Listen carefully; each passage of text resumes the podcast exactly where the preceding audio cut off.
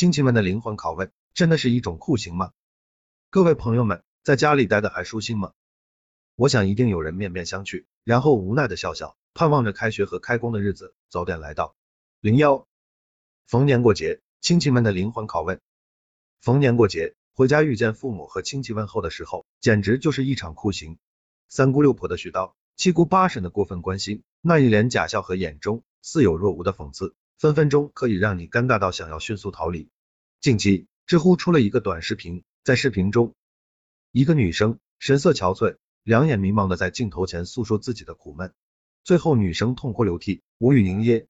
不少人对女生的困境感同身受，纷纷在弹幕上留言表示理解。似乎每次回家，我们很多的负面情绪都是父母和亲戚所造成的。也许是因为代沟，也许是因为父母浅薄无知，亲戚不懂个人边界感，造成我们和他们根本无话可说，或者说两句就觉得要窒息。我们总认为我们的郁闷全是他们造成的，但是换一个角度想想，是不是我们就完全没错？也不一定吧。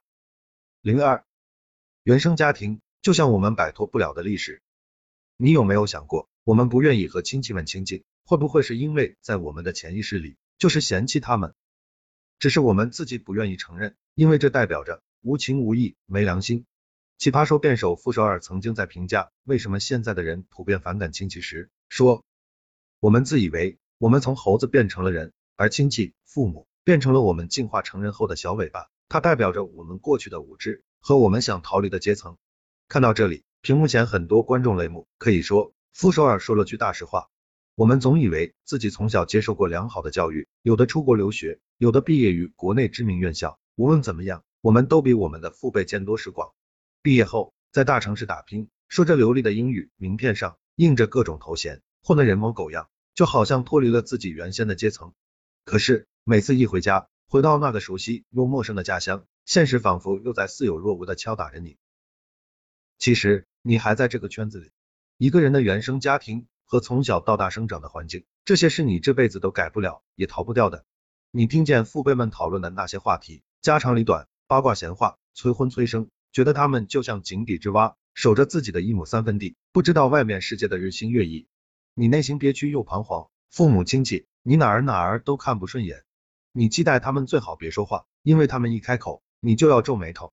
菲茨杰拉德在《了不起的盖茨比》中说道：“当你想要批评别人时，请记住，并不是所有人都拥有你的优越条件。我们的父辈大多数出生于六七十年代，那时候上个高中都是有文化的人，考上大学就能震惊整个村镇，万元户是光宗耀祖的事，童养媳也随处可见。有些人甚至遭逢过三年自然灾害、文化大革命，亲眼目睹过带着袖章的红卫兵肆无忌惮的去各家各户抓人，零两秒。上一代人和我们的生长环境差了一个世纪。自从八十年代改革开放之后，中国发生了翻天覆地的变化，经济腾飞，科教兴国，义务教育普及，素质教育紧跟其后，各大优秀院校遍地开花，高考开始实施扩招，大学生再也不是稀罕物。再到后来，互联网走进了恋家庭、工作的观念和态度，已经超出了他们的认知。有时候父辈们说话办事是很无知、可笑，但那不是他们的错。零三，珍惜那些曾经讨人厌的碎碎念。近几年，社会舆论对亲戚们也不太友好。当一个人站出来抱怨七姑八婶天天问我这问我那的，真的好烦的时候，就会跳出来一群人和这个人统一战线。网上有太多人对亲戚们口诛笔伐，义愤填膺。互联网的传播速度让亲戚这个群体逐渐被无名化，集体的偏见一旦形成，根深蒂固，牢不可破。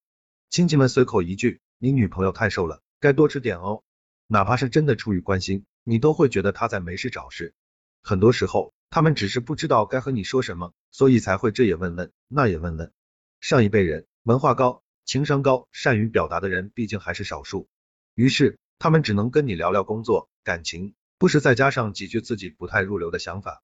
就是这样的无心之举，在我们看来，通通都是不怀好意、居心叵测。三姑六婆、七姑八婶变成了新时代的洪水猛兽，让人唯恐避之不及。有谁还会记得？这些被你瞧不上的亲戚，也曾经在你最艰难的时候给你雪中送炭。有谁还记得他们的好？